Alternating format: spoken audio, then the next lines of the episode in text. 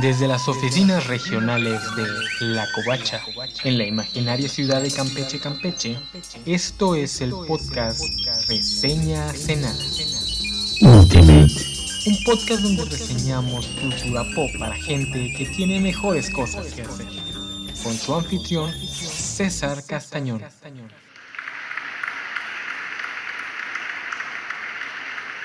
The Ultimates 2, número 5. The Passion Play. La quinta parte de Dioses y Monstruos viene con una de las mejores portadas de esta serie. En ella vemos a Thor de pie bajo la lluvia torrencial y por su uniforme roto podemos intuir que acaba de terminar la batalla. Y como en sus manos está sosteniendo el casco de Iron Man y el escudo de Steve, podemos deducir que fue el vencedor. La viñeta Ultimate nos muestra un close-up a Jane Foster, que por cierto en la versión Ultimate luce un atuendo muy a los Ramona Flowers, con el pelo de color rosa en un peinado entre techno rape y anime. La historia comienza con los soldados de la coalición gringo-europea trasladando a los acólitos de Thor lo más lejos posible del campo de batalla, para lo cual los están acarreando cual ganado hacia unos vehículos militares. Acompañamos a Jane Foster en su viaje entre el campamento de los seguidores de Thor hasta el convoy de camiones militares. Sin embargo, al llegar a ellos, la ex enfermera de San Francisco se niega a subirse, argumentando que no puede abandonar a Thor. Uno de los soldados le señala lo poco inteligente que sería quedarse, primero porque sería un suicidio. Esta no solo es una pelea entre superhumanos, es una pelea poshumana de alto nivel. Su cuerpo mortal no sobreviviría ni al más mínimo daño colateral. Y segundo, porque ¿en qué ayudaría el noruego? Thor literalmente es el ser más poderoso en este campo de batalla. Están llevando casi una docena de supersoldados y un batallón entero de soldados comunes solo para intentar arrestarlo. ¿Qué diferencia haría una acólita más? Jane le responde que su presencia será suficiente. Si Thor ve que sus acólitos no lo abandonan, sabrá que aún hay gente que cree en él. Que fuera el propio Thor el que pidiera que los evacuaran es algo que se le escapa a la señorita, pero bueno, así son los creyentes. Página de viñeta completa. Thor está en llamas. Detrás de él vemos que Hawkeye y Capitán América están descargando el contenido de unos lanzallamas dándole al noruego un nuevo peinado a lo Hades de Disney. Capi le ordena a los demás supersoldados aprovechar que Thor está ocupado tratando de no convertirse en un pollo rostizado para que ataquen y le quiten el cinturón. Por lo que entendemos que este es el plan. Van a quitarle el arnés a Thorleif ya que sin este no puede usar el martillo y sin el martillo no puede usar el motor tetradimensional que le permite teletransportarse y teletransportar a otros y comandar a las tormentas. Una misión bastante sencilla, excepto que tienen que hacerlo lo más rápido posible antes de que Thor comience a superionizarse. En el avión huracanes que está sirviendo como base improvisada, avión que han decidido sabiamente aterrizar, pues miren que llevar un avión a una misión contra un enemigo que pueda hacer del cielo un arma no fue algo muy inteligente. Ahí el Dr. Braddock le reclama a Nick que debieron haber empezado el ataque con los superhumanos de mayor rango destructivo, que la única razón por la que el Cap y Clint no se han convertido en pulpa es porque Thor se está conteniendo. Nick le responde sarcásticamente, ¿tú crees? Mientras en los radares todos observan que hay algo moviéndose a mucha velocidad en dirección al dios del trueno.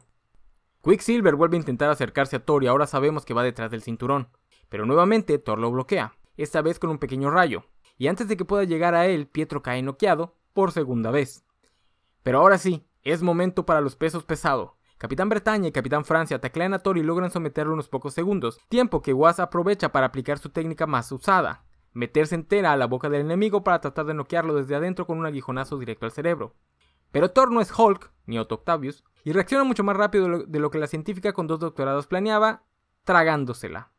Mientras tanto, Wanda llega hasta donde está Pietro noqueado y al ver el estado de su hermano se enoja mucho y decide usar sus poderes para intercambiar a Thor por una foca que esté siendo apaleada por marineros en alguna realidad alterna. Aquí les diría, así no funcionan los poderes de Wanda. Pero siendo sinceros, ni Wanda sabe cómo funcionan sus poderes. Para desgracia de la señorita Maximoff, Thor ha logrado quitarse de encima a los capitanes europeos y no solo eso, los ha lanzado por los aires, y el capitán Bretaña se dirige justo hacia ella, impactándola de lleno en la cara, rompiéndole la nariz y sacándola del juego. También para desgracia del noruego, este no tiene tiempo de cantar victoria porque inmediatamente le empieza a sangrar la nariz. ¡Ey! Eco narrativo. Tony ha llegado a relevar a los supersoldados europeos y está descargando un ataque ultrasónico directo a Thor. Thor intenta hacerle entender a Stark que todo esto no es más que el producto de las manipulaciones de Loki, que su medio hermano está trabajando con gente nefasta y quiere deshacer al equipo empezando por callar a la conciencia de este, o sea, el propio Thor. Pero Tony no lo escucha, Iron Man ya se ha cansado de los rant anticapitalistas y antiimperialistas del autoproclamado dios nórdico y le pide que por favor se rinda, que es un esquizofrénico que necesita ayuda psiquiátrica de forma inmediata antes de que haga algo mucho más peligroso e irreversible. Thor, viendo que las palabras no servirán de nada, se disculpa con Tony y le lanza el Mjolnir que tumba a Iron Man del aire. Black Widow intenta detener el ataque de Thor, pero no es lo suficientemente rápida, aunque logra taclar al noruego casi al mismo tiempo que el martillo impacta a Tony. Widow se lleva a Thor hacia el suelo con toda la fuerza que su armadura le permite, estampándolo contra el suelo del bosque, lo que incinera casi inmediatamente una buena porción de este. Qué bueno que el convoy de vehículos militares a los que Jane Foster se negó a subir está bastante lejos porque si no, la ex enfermera de San Francisco que dejó todo para subirse al culto de Thor se habría convertido en una pequeña mancha en el suelo de Noruega. Con Thor ya en el suelo, Widow comienza a patearlo mientras le lanza un discurso de lo mucho que odia a gente como él. Gente que creció con todo el privilegio que Occidente les podía dar y lo único que saben hacer es quejarse y usar la libertad que se les da para morder la mano del gobierno, del que hipócritamente reciben ayuda y asistencia social mientras lo llaman fascista y tiránico. A lo lejos vemos que el Mjolnir está flotando hacia Thor. Thor se prepara para retomar su martillo y le contesta a Natasha que los gobiernos occidentales tienen el dinero para costear esos cheques de desempleo, mientras le estampa el martillo en el casco de la armadura tumbándola. La señorita Romanov, ya en el suelo, comienza a balbucear algo acerca de un embarazo y un bebé, gritándole a Thor que le ha causado un aborto espontáneo. Thor, demostrando que es el único miembro de este equipo con un poco de gramos de madre, entra en pánico, pero todo un ardid de la ex espía para hacerlo bajar la guardia y poder descargarle directo en el rostro las municiones que carga en los guantes de la armadura. Casi al mismo tiempo, Capitán Betaña y Capitán España taclean al noruego, otra vez, y entre los dos y la viuda negra logran mantener a Thor aprisionado contra el suelo. Tony llega a intentar usar sus Neural Scrambles directamente contra las sienes de Thor, a pesar de que Fury les está gritando por los comunicadores que tienen que quitarle el cinturón. Stark responde que en unos segundos más eso será innecesario, una vez que le fríe el cerebro a Thorleif Goldman. Pero Thor demuestra que Braddock y Gunnar tenían razón, hasta este punto solo se estaba conteniendo. Con una serie de descargas eléctricas, el dios del trueno se quita de encima a todos sus atacantes y comienza a tomar altura, mientras a su alrededor la tormenta eléctrica arrecia. Thor se comienza a superionizar, como lo viéramos hacer durante la pelea con los Shitori, algo que le permitió derribar a un tercio de la flota invasora de un solo golpe. Desde el avión base, Gunnar les dice que todo ha acabado, que de esta forma Thor es imparable. Los supersoldados europeos y Quicksilver intentan atacar a Thor al mismo tiempo desde ángulos distintos tratando de llegar hasta el cinturón, pero no pueden ni acercarse a él antes de que un rayo los impacte, y los tres caen noqueados, Quicksilver por tercera vez esta noche. La tormenta se hace cada vez más fuerte y los rayos comienzan a impactar indiscriminadamente. Fury y compañía deciden salir corriendo del avión antes de que un rayo los alcance, alejándose apenas por los pelos antes de que una descarga eléctrica haga explotar la base aérea improvisada. En el bosque, los árboles comienzan a caer a diestra y siniestra, poniendo en peligro al apoyo militar, por, lo que el Capitán América tiene que entrar al quite para salvar a varios soldados de morir aplastados por un pino noruego. Mientras tanto, Wanda se ha despabilado y se dirige hasta donde está su hermano, a quien despierta para rogarle que se levante y haga algo que él es el único que puede acercarse a Thor ahora que está lanzando rayos a diestra y siniestra. Pietro le responde que es imposible, que ya no tiene energías, pero al ver que Wanda tiene la nariz rota por culpa de Thor, entra en cólera y hace el sprint más rápido de su vida. Pietro está esquivando los rayos por los pelos y usando los árboles caídos como rampas para saltar hasta donde está Thor, que ya está varios metros en el aire. Quicksilver apenas se alcanza a llegar al Mesías neopagano, pero es lo suficiente para alcanzar el cinturón y desabrocharlo, mientras le grita al equipo que va a empezar a caer, que necesita que alguien lo cache, a lo que el Capitán Bretaña responde inmediatamente. Casi al mismo tiempo que vemos a Braddock cachando a Maximoff, también vemos que Thor ya no puede cargar el martillo, y este lo arrastra hacia abajo en caída libre. Thor cae por la ladera de una montaña y se dirige dando tumbos hasta el suelo mientras la tormenta comienza a desaparecer. Thor llega rodando hasta el valle, calvo pues el fuego le ha quemado todo el cabello y su cara comienza a hincharse por los golpes. Además podemos ver que tiene el labio roto. De rodillas sobre un charco de agua vomita Wasp y cuando levanta el rostro podemos ver un punto rojo marcándose en su frente. Es Clint quien está listo para dispararle una flecha. Solo está esperando las órdenes de Nick, pero el Capi le dice que ya no vale la pena, que Thorleif ha caído. The Ultimates y The Union han vencido al supuesto dios del trueno. En el Triskelion, un tiempo indeterminado después, Thor está en la celda de Banner, que ahora está completamente vacía excepto por una cama y un artilugio para poner suero y medicina de forma intravenosa. Thor tiene una camisa de fuerza y su estado es aún peor que al final de la pelea. Tiene casi la mitad de la cara desfigurada por el fuego y los golpes. Fuera de la celda, Gunnar Goldman, su hermano, le dice que no se preocupe, que cuando Shield traiga todas sus cosas, esta celda será mucho más acogedora, que se va a sentir como en su propia casa. Thor no responde, y Gunnar le pide que no se enoje con él, que no hay maldad en nada de lo que hizo que este es el juego que siempre han jugado. Thor construye algo y él lo destruye. Esto logra su cometido y hace reaccionar a Thor, quien le reclama que cómo demonios entró, que específicamente pidió que no dejaran entrar a ningún tipo de visita a verlo. Gunnar burlonamente le explica que él no pidió permiso, no cuando él no necesita usar puertas, que él puede moverse por el espacio tridimensional con completa libertad. Thor le reclama que esto no es un juego, que su padre lo envió a este mundo en una misión para salvarlo, que esto es un asunto de vida o muerte y que sus juegos ya causaron la muerte de Banner. Gunnar le responde que él no tuvo nada que ver con lo de Banner, aunque no le sorprende que lo estén culpando de ello, pero le va a revelar un secreto. El equipo tiene un traidor. Hay un lobo con piel de oveja oculto en el rebaño, un traidor que está trabajando con la misma gente con la que él está aliado, y juntos le tienen preparado una gran sorpresa al mundo. Al escuchar esto, Thor entra en pánico y comienza a gritarle al guardia que capturen a la persona parada fuera de su celda, a lo que el guardia le responde que no hay nadie fuera de su celda, que mejor se vuelva a dormir, que si quiere le puede pedir al Dr. Brankin más medicamentos. Volvemos con Thor a la celda y vemos que Gunnar se ha transformado en una enorme serpiente amarilla y está enrollado alrededor de Thor. Gunnar se burla de que ha de ser muy frustrante enfrentarse a un enemigo que puede manipular la realidad a conveniencia, pero después de todo, puede que ellos tengan razón, puede que todo esté pasando solo en su cabeza. Sin abandonar el Triskelion nos dirigimos a otra locación, unos pisos más arriba, a las oficinas de Nick Fury, donde Steve y Clint ya están sentados mientras Tony está llegando. Nick le pregunta a Stark que cómo se siente, que sabe que esto debió haber sido muy difícil para él ya que él y Thor eran amigos. Tony le responde que se hizo lo que se tenía que hacer, y el Capi le aplaude su desempeño en la batalla, a lo que Clint sarcásticamente le dice que si él tuviera una armadura como la de Iron Man y Black Widow, su desempeño igual hubiera sido igual de asombroso. Fury interrumpe la charla para explicarles el motivo de esta junta de último minuto, ya que acaba de recibir cierta información y nuevas órdenes del presidente. El número termina con Nick Fury revelándoles que la Casa Blanca quiere enviar a The Ultimates a Medio Oriente. La opinión. Esta es una de las portadas que más me gustan de The Ultimates. De hecho, está en mi número uno empatada con otra portada de este mismo volumen. Ese Thor bajo la lluvia, con la cara oculta en sombras, sosteniendo el casco de Tony y el escudo del Capi. Recuerdo que me voló la cabeza la primera vez que la vi cuando Marvel la promocionó unos meses antes de que saliera el número. El pequeño detalle del traje roto de Thor nos hacía pensar que sería vencedor de la pelea. But alas, poor Yorick, it was not meant to be. Este número está escrito para destrozar las ilusiones de cualquiera que esperara ver victorioso Thor Odinson o a Thorleif Goldman. Antes de entrar de lleno a hablar de la historia, un pequeño detalle. Por años me intrigó el título de este número, The Passion Play. Primero que nada porque el título solo existe en esta forma en la portada. En interiores se titula simplemente The Passion, que es como lo tradujeron en México, La Pasión, en una obvia referencia a la Pasión de Cristo. Durante años no supe exactamente a qué se refería porque los traductores de Internet no arrojan resultados coherentes, aunque su significado no es difícil de entender. Como ya dije, es una referencia a la pasión de Cristo. Pero siempre me pregunté si también era un juego de palabras con otro significado siendo juego de pasiones o puesta en escena de la pasión. Pero oh la sincronicidad, justo la semana que empezaba a escribir este capítulo, en uno de los muchos podcasts que escucho, usaron la frase en su contexto correcto y pues en retrospectiva era obvio. Passion Play se refiere a cualquier historia puesta en escena sobre la vida de un santo, que como Cristo sufrió su propia pasión. Y bueno, las obras de Semana Santa son eso, Passion Plays.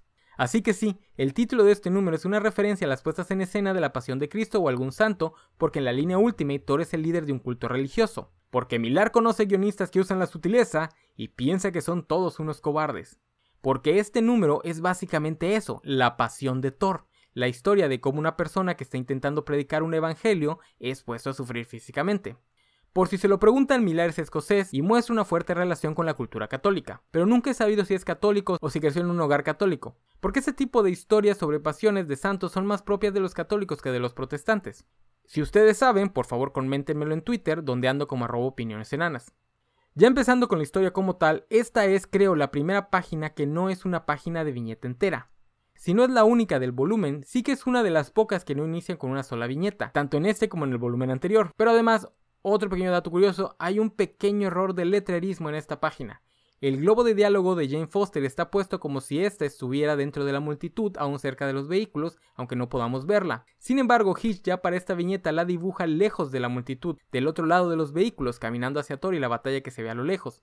Pero como es muy pequeñito, aunque el colorista sí lo cachó, se les ha de haber ido a los demás. La siguiente página sí es una página de viñeta completa, por lo cual todo el tiempo me confundo y pienso que este número inicia con Thor en llamas, pero no es así. Inicia primero con Jane Foster. Por cierto, recuerdo que en el foro de Universo Marvel, un foro español de la vieja internet, alguien comentó que este número lo leyó mientras estaba de vacaciones con su familia comiendo en un restaurante y que la imagen lo impresionó tanto que dejó caer el cómic. A mí jamás me ha pasado algo así, así que siempre me he preguntado qué tan hiperbólicos son los lectores que dicen que algo que leen los choquea al punto de que sueltan el objeto o lo tiran contra la pared enojados. Pero bueno, El número es un número de pura pelea, como bien marca la fórmula para estos volúmenes de The Ultimates. Cuatro números iniciales con poco nula acción que nos sirven para conocer mejor a los personajes y un quinto número dedicado única y exclusivamente a los madrazos.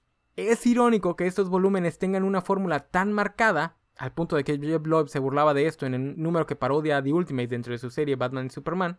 Y aún así, The Ultimate se siente narrativamente más suelto, atrevido y novedoso que, por ejemplo, Ultimate Six y Ultimate Nightmare, escritos por gente que comúnmente es nombrada como mejores guionistas que Millar. Y hablando de comparaciones, ¿recuerdan lo que les dije sobre los británicos teniendo algo contra la Unión Soviética? Pues Millar también es de esos. Y aquí se puede ver en la forma en la que escribe a Natasha, como una culera, que pelea sucio y que nos recuerda lo horrible que era la vida en la Unión Soviética cuando le achaca a Thor que quejarse del mundo occidental es algo idiota. Lo que me lleva a un punto peleagudo con respecto a la ideología de Millar, quien a diferencia de Ellis es más difícil de leer con respecto a sus filias y fobias, más allá de apoyos específicos a políticas puntuales como la independencia de Escocia. Mientras Ellis te machaca su ideología a la menor oportunidad al punto de que, aunque la compartas al pie de la letra, se vuelve cansino, Millar es lo opuesto. Se esconde continuamente en la ironía y el cinismo y a veces es difícil saber cuál es su opinión sobre ciertos asuntos. Aunque hay que decir que él se declara centroizquierdista. Creo que Millar cae de lleno en el campo de la izquierda, pero para mí, especialmente lo que alcancé a leer de él en su Twitter antes de que me bloqueara, es un izquierdista más cercano a Joss Whedon y J.K. Rowling que a, digamos, Neil Gaiman, Moore o Morrison.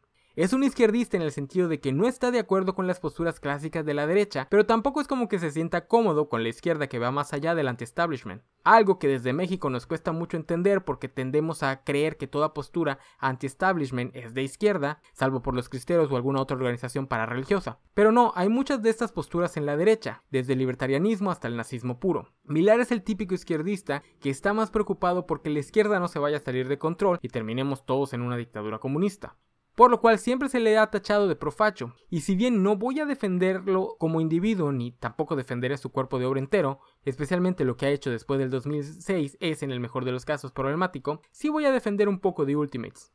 Por más que leo y releo de Ultimates, no puedo ver esa ideología profascista que muchos le achacan. The Ultimate no es The Authority, que sí se regodeaba en plantearnos lo cool que sería que los héroes se comportaran como dioses, y hasta eso, Millar y Ellis, cada quien a su propia forma, sí intentaban mostrarnos que esto no era del todo buena idea, por muy cool que sonara. Ya que dichos señalamientos no les quedaran claros o se sintieran hipócritas es otra cosa. Sí, en The Ultimate tienes cosas como Black Widow con su run de muerde en la mano que los alimenta, y no niego que Millar pueda ser uno de esos críticos a la izquierda que cree que los gobiernos no pueden ser dictatoriales si le regalan cosas a la gente. Pero esto suena más a una puya contra la Unión Soviética y los tanquis, porque Millar es de esa generación de bretones que crecieron con la idea de que la Unión Soviética era un estado fallido, corrupto y en bancarrota, por lo cual el diálogo de Natasha es más un señalamiento hasta este tipo de gobiernos que contra la ideología de Thor en sí mismo. Sí, sí, también es el clásico señalamiento de que en Occidente a veces se nos olvida que la tenemos mucho mejor que en otras sociedades, que tenemos libertades que otros pueblos ni se atreven a soñar. Y repito, no niego que haya mucho de que hipócrita pedir asistencia social y llamar al gobierno dictatorial. Pero nuevamente, creo que Millar está más interesado en señalarnos con esto lo feo que era la vida en la Unión Soviética. Además, por muy castrante que sea, esta crítica siempre es necesaria, siempre y cuando recordemos que las consignas de la rebelión social no se equivocan y Thor no se equivoca en ningún momento. Sí, Thor pierde y hasta donde nos quedamos en este número parece ser que no es un dios nórdico, o por lo menos la iniciativa de defensa europea tiene razón y sus poderes se los da el traje. Pero Thor tiene razón, Thor ha tenido razón todo este tiempo. La Casa Blanca estaba planeando usar los superhumanos como soldados en Medio Oriente. Repito, como persona e individuo, Mar Millar no es alguien al que esté dispuesto a defender. Una larga carrera como escritor que gusta de chistes de incesto y violación hacen que no tenga ni las más mínimas ganas de defenderlo.